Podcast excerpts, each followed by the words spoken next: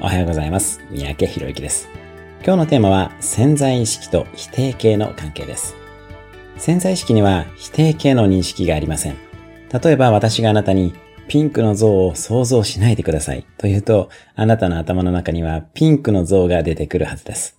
よって、目標設定には肯定形を使うことがとても大切です。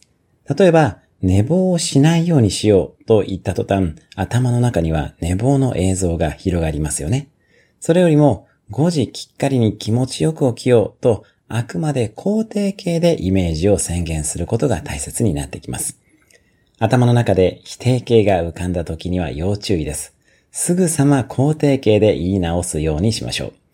今日のおすすめアクションです。今日一日、否定形よりも肯定形を使って過ごしてみてください。いつもより気持ちよく過ごせるはずです。